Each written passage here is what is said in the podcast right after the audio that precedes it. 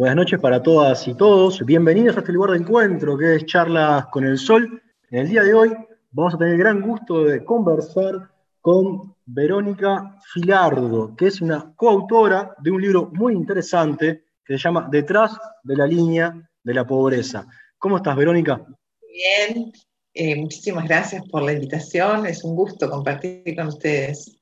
Para mí es un gran placer. Te cuento un poco. Yo este libro que acá lo tengo detrás de la línea de la pobreza, de Ediciones Gorla. Los autores son Verónica Filardo, con la que estamos, y Denis Merklen, que no está porque está en París y es bastante tarde por aquel hemisferio. Me lo topé por casualidad en una librería montevideana, conocí a la editorial Gorla, que es un llamador, y tiene un título muy sugerente, me atrapó, es un título que, dice mucho, ¿no? que, que adelanta mucho, sobre lo que va a decir el libro, sobre lo que va a tratar el libro, eh, de las personas que viven por debajo de la línea de la pobreza, que están asignadas por, por la precariedad. Y la primera pregunta que tengo para hacerte, porque vamos a hablar de este libro, justamente contigo, es ¿qué lo llevó a Denis y a ti a, meterte en el tema, a, excavar? ¿Cuál fue el motor que, lo llevó a, a, esa búsqueda, a indagar y a escribir sobre la pobreza en los barrios populares del país, como dicen ustedes, más igualitario de América Latina. Este libro parte de una investigación que se hizo en convenio con el MIDES y que su objetivo era el estudio de cómo es, cuál era la experiencia que tenían los beneficiarios de las políticas sociales de proximidad estrictamente y del Estado, podríamos decir, que se nos fue ampliando profundamente. El convenio fue realizado cuando estaba Tabaré Vázquez y Marina Méndez del Ministerio de Desarrollo Social, y la preocupación era intentar estudiar o ver los programas, el funcionamiento de los programas, no desde cómo lo miraba el propio MIDES los operadores del MIDES, las autoridades del MIDES, sino cómo lo veían eh, los beneficiarios. Y esto tampoco era como lo veían estrictamente, no era una evaluación cualitativa de los programas, digamos, sino que eh, lo que se intentaba era desentrañar la relación que esos beneficiarios tenían con el Estado a partir de estos programas, que, como ustedes saben bien, son programas que tienen una particularidad especial dentro de lo que es el paraguas de la protección social, por eso se llaman de proximidad, donde la lógica es ir a buscar a los sujetos, a los beneficiarios, aproximarse, poder eh, eh, ayudar, digamos, a mm, el acceso que puedan tener a todos los servicios sociales que les corresponderían este, en, en, términos de ciudadanía y sobre todo aquellos que son focalizados, que son muchísimos y que de diagnósticos anteriores lo que se había determinado era que había un núcleo de personas que no llegaban, que, no tenían acceso, ¿no? Eso genera algún problema de cobertura, si se quieren, los, los programas sociales, porque aquellos a los que están dirigidos efectivamente no llegan. Y la lógica se invierte y entonces son los programas los que van a buscar a sus beneficiarios, que son los de máxima vulnerabilidad, por decirlo de alguna manera. Y a ellos fuimos a este, nos acercamos, fuimos a reconocer esa, vida y claro, esto fue incluso más allá de los programas, ¿no? Porque los programas intervienen sobre determinados sujetos que están definidos como los beneficiarios de ellos, de los programas, pero eh, intervienen a su vez en un entorno, en un, en un, barrio, son de carácter en gran medida territorial, que eh, tiene sus particularidades, tiene sus, lógicas, tiene una relación entre los, habitantes del barrio muy particular, con lógicas de intercambio, de solidaridad, con hábitat que no son los, este, los que los montevideanos habitualmente reconocemos, ¿no? Eh, y a pesar de que estamos en distancias este, mínimas, digamos, porque podríamos perfectamente tener este tipo de, asentamientos relativamente cerca de donde vivimos, son condiciones este, efectivamente muy distintas y, eh, y, el objetivo del trabajo terminó siendo explorar, desentrañar, dar alguna inteligibilidad, digamos, a eso que aparece en general eh, percibido como los hogares pobres, exclusivamente medidos a partir de un, cálculo estadístico de, ingresos de los hogares. Y eso no es eh, lo que la pobreza significa. Una de las preguntas del programa de, la investigación fue justamente cómo, eh, cómo siguen viviendo de esta forma si la tasa, el, este, porcentaje de hogares por debajo de la línea de pobreza pasa del 40% en el, en el 2004 2005 a el 8% en el 14 o 15. Entonces, este, eh, bueno, ¿qué es lo que cambia? Que efectivamente cambia porque baja la pobreza como está medida, porque realmente hay una transferencia de recursos hacia, la, hacia esos sectores, tantos recursos en términos de los ingresos de esos, de esos hogares, que, por distintas vías, este, muchas de ellas por vías de políticas este, eh, focalizadas, le llegan, pero hay muchas cosas que permanecen. Estamos hablando con Verónica Filardo sobre el libro Detrás de la Pobreza, un libro muy recomendable, que está muy bien escrito, además es una investigación rigurosa. Yo lo dije en la introducción que Verónica es, doctora en sociología, es una de las autoras de, este libro, y el libro está muy bien escrito, es muy vivencial, tiene mucho testimonio también, ¿no? O sea, es riguroso, pero también está escrito de una forma muy, muy amena. Ahora, una cosa es es la pobreza esporádica o circunstancial de una familia que, perdió el trabajo y que tiene que ingeniárselas para transitar un tiempo, para acomodarse, ¿no? Y otra cosa es la pobreza estructural, que es un poco de lo que, de lo que el libro habla, ¿no? Los habitantes de los asentamientos irregulares, em, donde, donde no hay salario, donde el trabajo formal escasea, que es el que, el que da norma o el que, o el que ayuda a estructurar la vida, donde no hay ritmo laboral, no, no hay horarios de trabajo, y eso pasa por muchas, por muchas generaciones, ¿no? O sea, ¿cuáles son entonces los rasgos más definitorios o más distintivos de esa pobreza estructural o de esta pobreza en los asentamientos, ya sea en los, cantegriles de, Montevideo? Hay muchos, ¿no? Pero por otro lado también me gustaría señalar que la pobreza tampoco es un rasgo eh, homogéneo. ¿sí? se, se, encuentran situaciones muy distintas dentro de esta población que estudiamos. Y de alguna manera de lo que se trata también es de dar cuenta de diferentes estrategias, de diferentes este, formas, incluso de visualizar su situación, este, sus perspectivas, etc.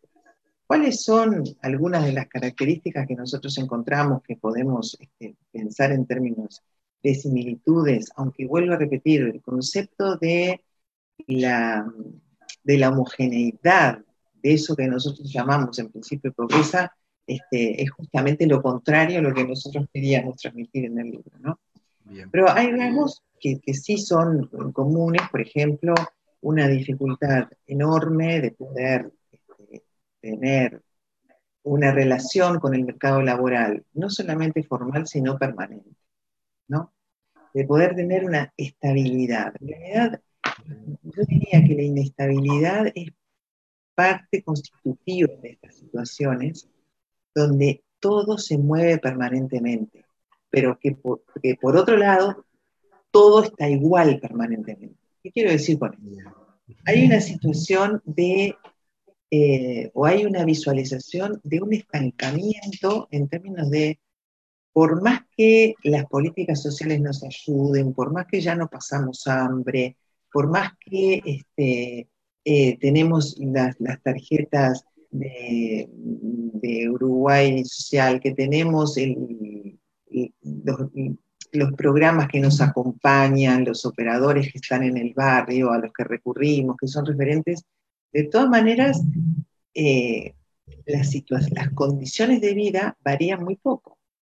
Los asentamientos este, se mantienen en número, se mantienen el número de personas que habitan ahí y se mantienen en condiciones este, eh, de, inundación probable, de, problemas de, este, malas, de malas conexiones eh, eléctricas, de viviendas deplorables, de hacinamiento enorme, de higiene complicada. Entonces, este, eh, bueno, si cambió muchas cosas. Si cualquier economista te muestra las, las, gráficas, y, claramente esas gráficas tienen una evolución en el periodo impresionante. pero en la vida de la gente es, esos cambios no se visualizan eh, de la misma manera, ¿no? Porque, eh, bueno, las, las dificultades se pueden haber alivianado en algún sentido, pero incluso crecieron en otros. En este periodo también lo que pasa en, estos, en esta población en particular, en estos barrios, es la entrada del narcotráfico. nosotros ahora lo tenemos en los informativos permanentemente, pero, pero en, estos barrios eso se vive con una intensidad y, un carácter absolutamente fuera de lo que nosotros podemos este, reconocer. Nosotros digo, porque, porque hay esa, esa cuestión de hasta dónde son eh, realidades reconocidas, no solamente conocidas, sino reconocidas. ¿Me explico? Es cierto, el narcotráfico y la inseguridad y la violencia se siente mucho más en estos barrios, en estos asentamientos. Hay algo que, que tú mencionaste recién y yo te corté antes cuando lo ibas a decir, que me pareció también una mirada bien lúcida y que me hizo pensar y me interpeló. El tema de, la, de las temporalidades, ¿no? que cada sector social o cada clase social tiene su, una temporalidad. Y acá, en las clases populares, está ligadas muchas a la precariedad y a la incapacidad de planificar, de, pensar, de, proyectarse, ¿no? Que, puedes explicar un poco más esto, cómo, cómo se expresa esa temporalidad en los sectores populares, que me pareció una mirada que, me interpeló muchísimo y que me, hizo, pensar. El tema de la temporalidad es de, una complejidad enorme porque podemos pensar en la temporalidad de las instituciones y en, la, en las temporalidades de la gente. Yo te voy a poner un ejemplo que no proviene necesariamente del libro, sino de otras investigaciones. Pero en la edad en que las mujeres de clases populares son abuelas, todavía no son madres las mujeres universitarias. ¿no? Esto es, moneda corriente en los, este, en los estudios de demografía o en los estudios de transiciones a la adultez. Quiere decir, una, una mujer universitaria hasta después de los 30 años todavía no está resuelta a tener su primer hijo. Pero a los 30 años eh, es muy frecuente, pero realmente es muy frecuente que las mujeres en estos barrios ya tengan sus nietos. Impresionante. Entonces, si vos pensás en esos términos, eh, el tiempo vital es completamente diferente.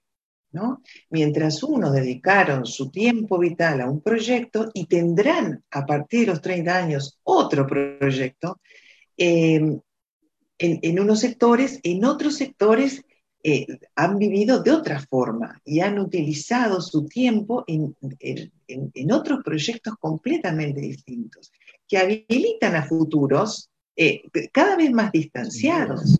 Entonces, el, asunto acá es, incluso uno podría pensar, cómo la temporalidad puede llegar a ser un factor de poder por supuesto que es un factor de desigualdad. ¿Qué quiero decir con esto? El, sistema educativo está pensado para tener logros eh, a, un horizonte mediano o largo en relación a las edades que se cursan, ¿no? Bueno, si yo a los 12 años entro al primer año de educación media, bueno, me quedan 6 años para egresar. Sabiendo que además la educación media es lo obligatorio. En estos sectores, que además las tasas de repetición son mucho más altas en los sectores populares que en el promedio, por supuesto, si diferenciamos por quintiles, es impresionante las diferencias, lo que, lo que sucede es que una, que primero, eh, ingresan al, liceo o a la educación media más tarde, ¿no? porque seguramente hayan repetido algún año. O sea que ya ingresan con extraedad, lo cual eh, es un factor explicativo, es un buen predictor, digamos, del no egreso o de la deserción, de la desafiliación. Pero más allá de eso, tienen que sostener seis años de asistencia regular a la institución educativa. Para, para poder tener eh, un logro de incrementar su escolarización, tienen que sostener durante un año esa, esa asistencia. En los sectores medios y medios altos, la asistencia a los centros educativos de los niños o de los adolescentes está fuera de toda discusión.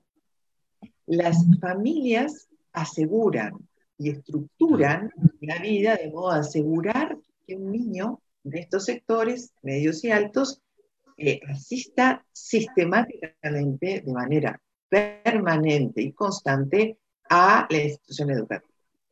Y no importa lo que suceda, pueden eventualmente ocurrir eventos que son movilizadores. El padre se puede quedar sin trabajo, la madre se puede enfermar, pero el niño tiene asegurado que a pesar de eventos complicados, él va a ir a la escuela, él o ella va a ir a la escuela. En estos sectores donde todo se mueve, donde todo es este, una, una, inestabilidad este, prácticamente cotidiana, es muy difícil una estructura que asegure nada, ¿no? Y por lo tanto, los niños no pueden tampoco tener esa seguridad de ir, a, o sea, eh, en las clases medias si llueve, eh, se va a la escuela, ¿no? En las lluvias no para nadie en la escuela. Acá no puedes salir de tu casa. Eventualmente puede ser un freno a ir a la escuela.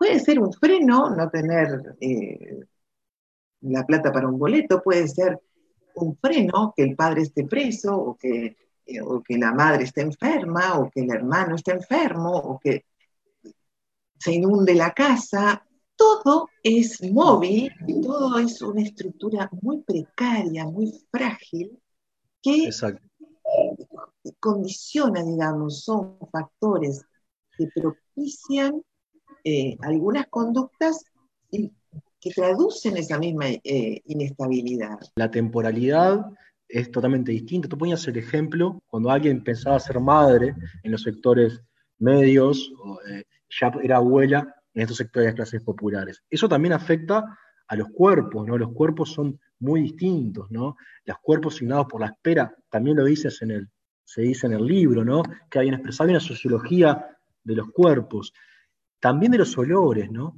Y acá eh, me parece interesante en base a, yo leí este, este año un libro llamado Odorama, que hablaba justamente de una historia de los, de los olores en Occidente y los olores en los momentos, en los momentos, en los distintos momentos de la historia, y también en, cada sector social.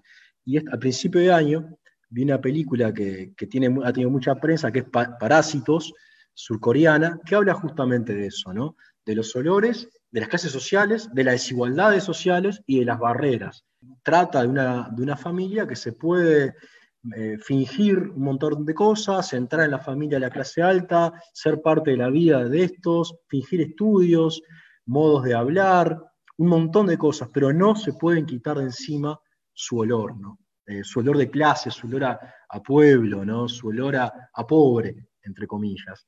Entonces, esto existe y en el capítulo 10 del libro ustedes indagan justamente eso. ¿no? Incluso citan a Orwell, que yo para El Sol, que, es un mensual del Partido Socialista, escribí un artículo a raíz de, estas lecturas que había tenido yo, que decía eh, cuatro espantosas palabras, decía, escribe Orwell, ¿no? Las clases populares huelen. ¿Puedes explayarte un poquito sobre el capítulo 10 y esta temática? Esa cuestión de las emociones, de los olores, de los cuerpos, este, está muy presente en el libro y está muy presente en la vida eh, cotidiana de todos nosotros y sobre todo determinan las relaciones sociales. ¿sí?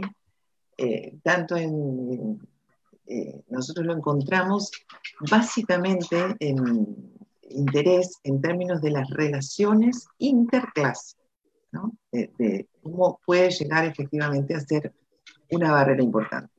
Así como tú lo escribías en el, artículo, que, muchas gracias por, la recomendación, que lo leí, me pareció muy bueno, este, como también lo expresa eh, la película Parásitos, eh, el olor tiene una, característica, digamos, que es una percepción eh, dentro de los sentidos, este, de, los cinco sentidos que tenemos los humanos, pero que muchas veces eh, está condicionado culturalmente y eh, hay un fenómeno, que es lo que queríamos plantear en el libro, cómo en general el mal olor eh, se asocia a lo moral, ¿no? Entonces, un determinado olor tiene una connotación moral y en particular una mala moral. Eh, que, ha estructurado históricamente también esa, esa, manera de funcionar. ¿no? Los que huelen de determinada manera automáticamente se asocian a este, una, una clase que habría que degradar. Todo lo que tiene que ver con lo podrido, con lo maloliente, con, lo, con el hedor, digamos. toda, toda, esta cuestión está muy asociada, incluso a, esta, a esta connotación. Cuando nosotros decimos, esto me huele feo, no necesariamente estamos hablando estrictamente de la sensación del olor, sino estamos presuponiendo esto viene mal, esto está turbio, esto es oscuro, digamos, ¿no? Toda, toda esta cuestión este, eh, es, extremadamente importante porque efectivamente hay dos cuestiones que, queremos, que quiero señalar acá. La primera es que hay condiciones materiales que determinan el olor. Sí, sí. yo vivo en una cabaña de, construida por techos, que no tiene eh, baño interno, y que en esa, en esa cabaña duermo, vivo y cocino, entonces el olor a comida es, es, parte del espacio en el que yo estoy. No, no, no puedo eliminar ese, ese, olor, por más que limpie, por más que limpie. Si estoy en, una, en un espacio donde se inunda la laguna y la laguna es donde agua servida. toda la, toda la eh, eh, digamos, las aguas residuales este, de, todo el asentamiento, bueno, eh, ese olor no me lo voy a sacar tan fácil, ¿no? Entonces, hay condiciones materiales que determinan eso. La alimentación determina el olor, ¿no? Eso está estudiado, la cantidad de sustancias que ingerimos en función de lo que comemos produce determinado, un determinado olor o produce otro determinado olor. Entonces, en primer lugar, las condiciones materiales producen esto. En segundo lugar, el, fenómeno de, la connotación moral del olor también se da en los sectores populares. O sea, podemos encontrar como escalas digamos, como una estructura fractal, ¿no? Donde se reproducen en, en distintos eh, alturas o en distintos este, elementos exactamente la misma estructura, ¿no? Como si fueran las hojas de un helecho. Y esto significa, así como las clases altas pueden eh, asumir un determinado olor con una determinada moral, también en las clases bajas el olor eh, está connotado para eh, hablar de malas personas. Ellos mismos, ellos mismos, exacto, eh, cuando quieren hablar de que en el barrio, que son todos como uno, hay algunos que este, no, no, son moralmente correctos, eh, hablan de los mugrientos, estos mugrientos o, estos podridos. Entonces hay una, este, eh, ah, eh, esto es, común a, todas las clases sociales. Verónica, a mí lo que me surge, además estamos hablando acá de charlas con el sol, que es del Partido Socialista Uruguay, ¿no? Siempre es la, vocación de transformar, de, incidir en esta realidad para cambiarla. ¿Cómo se hace para, para superar todas estas barreras, eh, para salir de la pobreza estructural? ¿no? Hablamos de una, sociología distinta del tiempo, una temporalidad distinta, de unos cuerpos distintos que se expresan incluso en el olor. ¿Cómo se sale de la trampa de esta pobreza estructural? Yo te contesto eso, pero quiero hacer un pequeñísimo paréntesis para volver al tema de la temporalidad, que me quedaron algunas cosas pendientes. ¿Te parece bien? Bárbaro. Con respecto a la temporalidad, este, nosotros podemos decir que los sectores sociales tienen tiempos distintos, por eso yo te hablaba de esto, de algunas son abuelas mientras otras todavía están pensando si van a ser mamás. Eh, también te, te decía cómo las instituciones tienen sus propias temporalidades, que pueden ser con logros a seis años y que algunos ajustan muy bien a esas temporalidades institucionales y otros ajustan muy mal, ¿no? Y que el, a veces el desajuste temporal eh, vital con respecto a la institución produce desintegración, porque hace que algunos, como no pueden ajustarse a esos tiempos, tienen que salirse de las instituciones, que son los mecanismos de integración social por excelencia. Y hay otra dimensión que es importante, y es por qué esto se produce. Porque, bueno, si uno tiene como prioridad todos los días sobrevivir, ¿no? Entonces, mi, capacidad de proyección a futuro es bastante más acotada. ¿sí? Yo tengo que buscar mi sobrevivencia hoy mi, temporalidad, mi perspectiva temporal es muy distinta. También en las perspectivas temporales tiene que ver lo que es la previsión, o sea, lo que siempre ocurrió, o la proyección. Yo puedo prevenir lo que va a ocurrir en el futuro en función de lo que ya conozco que ocurre, ¿no? Pero la proyección es una cosa distinta. Es atar eh, a, una meta que puedo definir en el futuro, una estrategia o un esfuerzo personal. Esto significa también, de alguna manera, tener dentro del repertorio eh, conductual, o sea, lo que puedo conocer, que es posible, es que podría fijar una meta de cambio futuro si hago algo para llegar a eso. Ahora, em, es muy probable que en estos sectores esa vinculación de que el esfuerzo produzca algún resultado eh, no tenga, no esté necesariamente dentro de los repertorios habituales. ¿sí? Sí, sí, sin duda. Eso es en primer lugar, o sea, no rinde, el esfuerzo individual no rinde igual. No quiere decir que no haya esfuerzo, hay muchísimo esfuerzo. Sí, sí, el condicionamiento.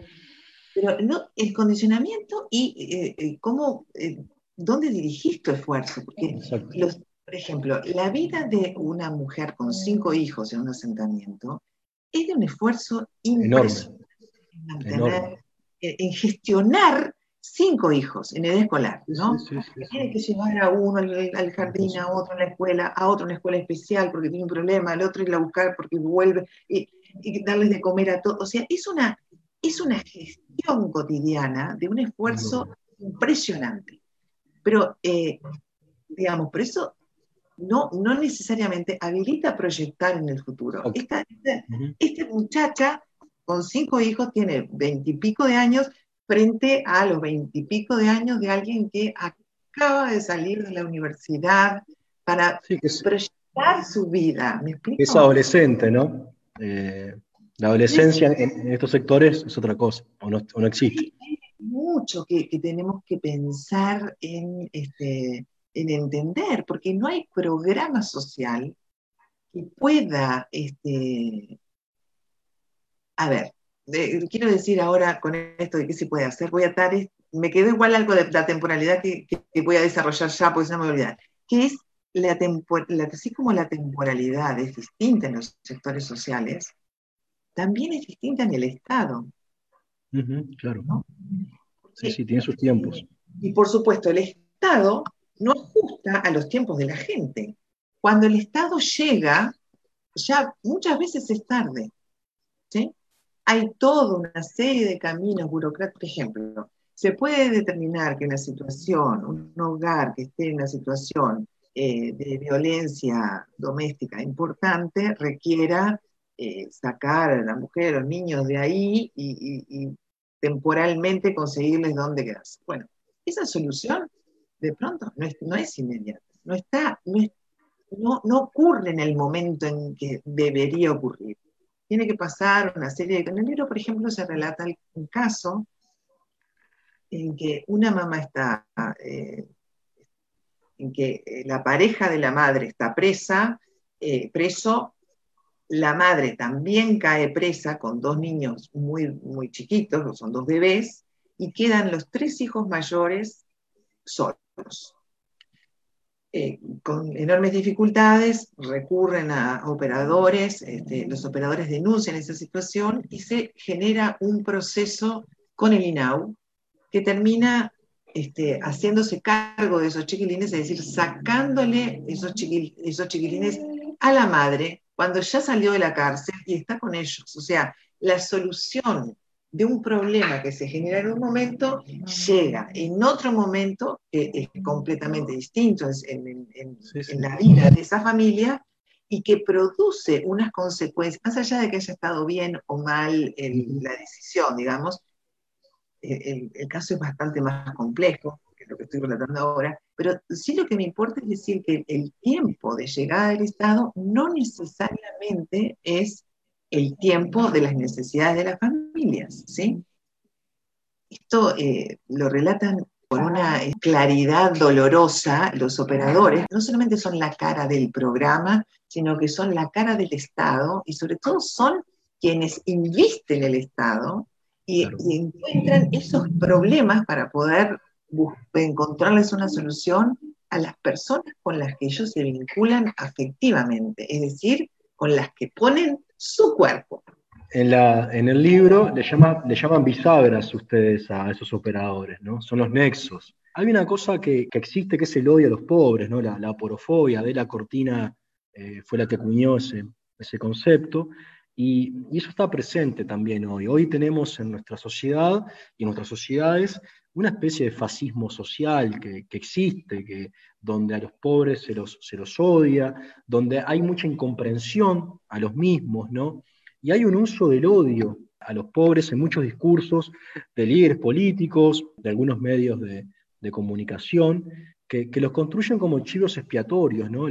son, víctimas, y, en el libro se, expresa bien que, son víctimas que están en los márgenes de, de un sistema por generaciones, pero se los construyen como, como los enemigos. Y hay una gran incomprensión de la, de la sociedad para poder pensar la, la pobreza. ¿Qué te genera a ti o qué le puedes decir o, qué te sale cuando escuchas estos relatos, estos discursos en los medios, en boca de algún líder de algún partido político? Están, cargados de, odio y, de incomprensión, ¿no? En realidad, a mí me gustaría realizar otras cosas. En vez de pensar en tratar de explicar este odio, me gustaría recalcar una enorme expresión de solidaridad que se produce en la sociedad uruguaya. Esto de la cuarentena ha, mostrado eh, que, no que, pueden haber expresiones este, de aporafobia, yo no estoy diciendo que no, creo que, sí, también tenemos casos muy, muy extremos, este, este,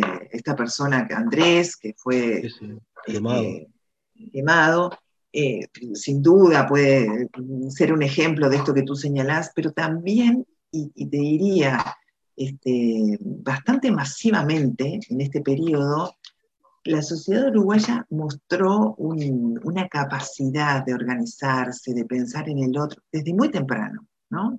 Y fue también bastante sorprendente, porque a los dos días de la emergencia sanitaria ya se habían organizado las ollas populares.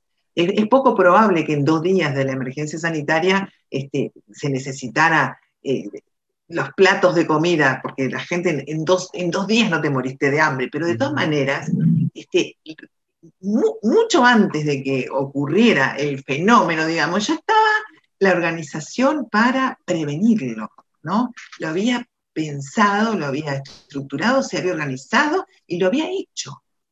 Entonces, a mí una de las cosas que realmente me gustaría más que, seguir alimentando esto negativo es favorecer esta cuestión de, la solidaridad, que no necesariamente es de toda la sociedad, también estoy, de acuerdo con esto, pero hay un, músculo, una, una capacidad de reacción muy rápida y muy potente, este, que para mí es bastante alentadora, ¿no? Es, es, configura, digamos, un buen equilibrio en relación a eh, situaciones como la que tú describías. Esto no significa, no significa que eh, nos integremos bien no significa que no hayan situaciones de discriminación sistemática en casi todos los sistemas este, privilegiados para producir integración social. El sistema educativo es un caso clarísimo, el mercado laboral es otro caso clarísimo, e incluso en los espacios públicos, sin duda, esto también se produce. Ahora, la educación para todos tiene que ser efectivamente educación para todos. Pero con esto no quiero decir que el sistema educativo por sí mismo pueda cambiar nada. Porque las condiciones materiales y las condiciones de vida de estas familias este, no se arreglan con un diseño curricular distinto. A mí me gustaría eh, señalar que una de las, cosas este, más interesantes que nosotros encontramos en, este análisis del vínculo entre los beneficiarios y las políticas es que estas son un sostén eh, impresionante para estos sectores, ¿no? Y otra cosa que sí te quiero decir con respecto a, que se vincula también a lo de la, del odio, es que es impresionante la cantidad de personas que están trabajando en programas de proximidad en programas sociales. La inversión del Estado, más porque no es excesiva en términos presupuestales, pero es extremadamente importante en recursos humanos, muy calificados y con una, este, una capacidad humana que hay que eh, reconocer. En ese sentido, yo creo que y aparte sostenidamente, eso sí se, eh, durante mucho tiempo, decir, ¿eh? esto, se, eh, esto sí es una expresión fabulosa contra el discurso del odio, es todo lo contrario. Exacto, bien, sí, sí. Estos operadores ponen el cuerpo cotidianamente cuando van ahí. Y los operadores no son solamente los operadores de los programas de proximidad, Uruguay Crece Contigo, Jóvenes en Red, Cercanías. También son las maestras que trabajan en esas escuelas, también son el, personal de la salud, los médicos, los enfermeros, etcétera, que trabajan en las policlínicas barriales y que recorren esos barrios en, en, las llamadas a domicilio, en las visitas a domicilio o en el seguimiento, derivando permanentemente al, a toda la oferta de servicios públicos que existen y arriesgando su vida. Muchas veces también se cuenta el, la anécdota del, doctor Eusebio, que es el único que mantuvimos con el nombre real, porque así, este, así lo expresan y así lo cuentan y así eh, lo significan la población de ese barrio. Y luego, este, y también los policías. Esto son todos operadores del Estado, todos invisten uniformes que los caracterizan como el Estado en esos barrios, ¿no? Y efectivamente ponen el cuerpo. Hasta el punto que es difícil este, entender lo que significa para una operadora de Uruguay Crece Contigo ir a la internet, porque ellos siguen a las mamás y a los bebés durante un tiempo, que puede ser un año, un año y medio, en sus casas, transmitir eh, hábitos de crianza a esas mamás implican estar con ellas, visitarlas semanalmente o cada 15 días, ver cómo cocinan, ayudarles a, cocinar, a darle de comer, a bañar al bebé, a, estar con ellas. Tiene efectivamente riesgos. Ir a meterse en la intimidad de un hogar, que no sabes quiénes son, este, cómo se pueden comportar, qué actividades desarrollan ahí adentro. Eh, los, los operadores que trabajan con adolescentes de jóvenes en red necesariamente están en vínculo con, adolescentes, que son mujeres, que pueden tener este, incluso contacto físico y que generas un riesgo terrible en cómo puede ser interpretado con, eh, por el padre, por el novio, por el amigo, por el compañero. O sea, hay una enorme cantidad de cuestiones que, suponen, vuelvo a decir, esta expresión que ellos, ellos lo usan habitualmente, es poner el cuerpo, es ir a caminar por esos barrios sin tener un local de referencia necesariamente, porque vos vas casa por casa, cuando hace frío, caminarlo bajo la lluvia, cuando hace calor, este, morir deshidratado, y, este, y, llevarte todo eso, que además es aspecto, es, este, es comprensión, a tu casa después, eh, porque eso es difícil cerrar las temporalidades, ¿no? El, horario de trabajo ahí no siempre funciona. Cierto, es un libro que, acompaña a, los operadores, ¿no? Que habla de ellos y, de su trabajo también, y, creo que los valoriza mucho, y es cierto lo que tú dices que referido a la pandemia, esto ya para ir cerrando, si te parece, eh, vinculada a la solidaridad, y es verdad, la solidaridad se, se ejercita cuando uno considera que hay injusticias, ¿no? O sea, cuando considera que, es injusto que pase algo. Entonces ahí uno le habilita a la sociedad la posibilidad de, tender una mano. Cuando hay, por ejemplo, un temporal que azota una localidad, ahí la sociedad se organiza para darle una mano porque se considera que es injusto eso. Hay un riesgo con la pobreza, que es la naturalización de la pobreza, acostumbrarnos a la misma, pensar que es parte del paisaje y pensar, y esto vinculado a una charla TED que vi hace un tiempo de Mayra Arena, que hablaba de un barrio popular, de, un cantegril, de una villa miseria de, Bahía Blanca, y la charla llamaba ¿Qué tienen los pobres en la cabeza? Y la daba ella también muy vivencial, ¿no? Tratando de demostrar que a veces no se interpreta, no se puede pensar poniéndonos en el lugar de, sin poder comprender estas temporalidades distintas, por ejemplo, que tú, que tú hablabas. Ella hablaba de, por ejemplo, de la violencia que ella tenía porque tenía una cartuchera de las zapatillas, por ejemplo. Nos compramos zapatillas, championes, ¿no? Serían acá, fluorescentes, enormes, que son vistas por todos de miles y miles de pesos, y la gente dice, ¿qué hacen estos? Y que agarran un mango y se compran eso. ¿Por qué lo hacen? Y ella dice, lo hacemos para que se note que lo compramos. Lo hacemos para que se noten que no nos dio el Estado o Cáritas o la Iglesia, sino que lo compramos nosotros. y, hay una incomprensión de, la, de, nuestro, de, nuestro accionar por la sociedad. ¿O por qué tenemos tantos hijos? ¿Por qué tienen los pobres tienen tantos hijos? Yo fui madre a los 12 años, dice. Eh, ¿Por qué tienen tantos hijos? ¿Y por qué lo único que podemos tener? Eso a mí me remitió al origen de la palabra proletario, ¿no? Prole, aquel que no tiene más que sus hijos, que su prole. Ahora, hay una incomprensión muy grande. Yo creo que, hay que tratar de romper esas barreras para poder comprender cómo viven los otros, comprender e, estas, estas instancias y no juzgar tanto, que es lo que, es uno de los peligros. Si nosotros podemos entender que, los pobres son pobres no porque son vagos, tú acá lo explicaste muy bien, toda la energía, todo el trabajo que hacen, y, y cómo eso no, no se ve redundado en una proyección para adelante o en un mejoramiento individual.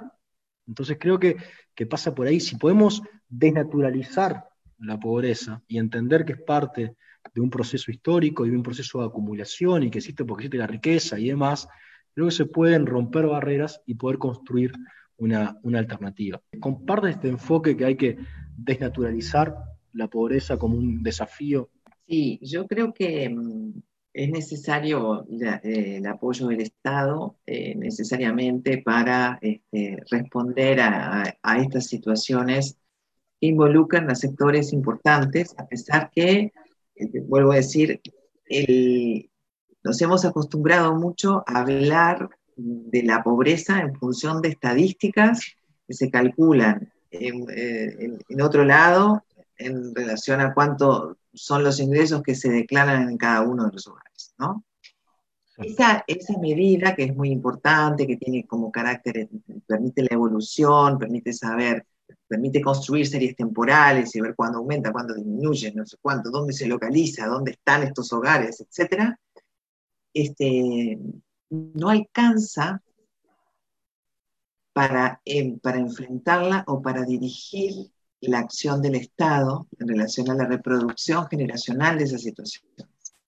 Los programas de proximidad, yo te decía, son importantísimos para acompañar a estas personas, para acercarlas a, los servicios de, de seguridad social que existen, para darles posibilidad de integración y, de alguna manera el intento es romper con las nuevas generaciones el aislamiento social, ¿no? El, que queden fuera de las instituciones. Eh, el, tema es que esa es la función de los programas de proximidad. Pero por sí mismos no pueden sacar a la gente de la pobreza.